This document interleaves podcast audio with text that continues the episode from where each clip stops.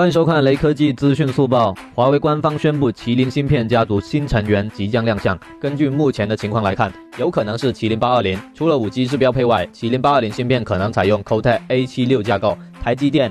七纳米制程工艺，该芯片在定位上与麒麟八一零一样为次旗舰处理器，将于二零二零年第二季度量产。除了麒麟八二零外，华为很有可能带来更为重磅的信息。有网友发现，华为曾在去年申请注册了“灵犀处理器”的商标。虽然无法确定灵犀处理器的用途，但是从人脸识别、智能手机等关键字看，很大程度上将出现在手机里。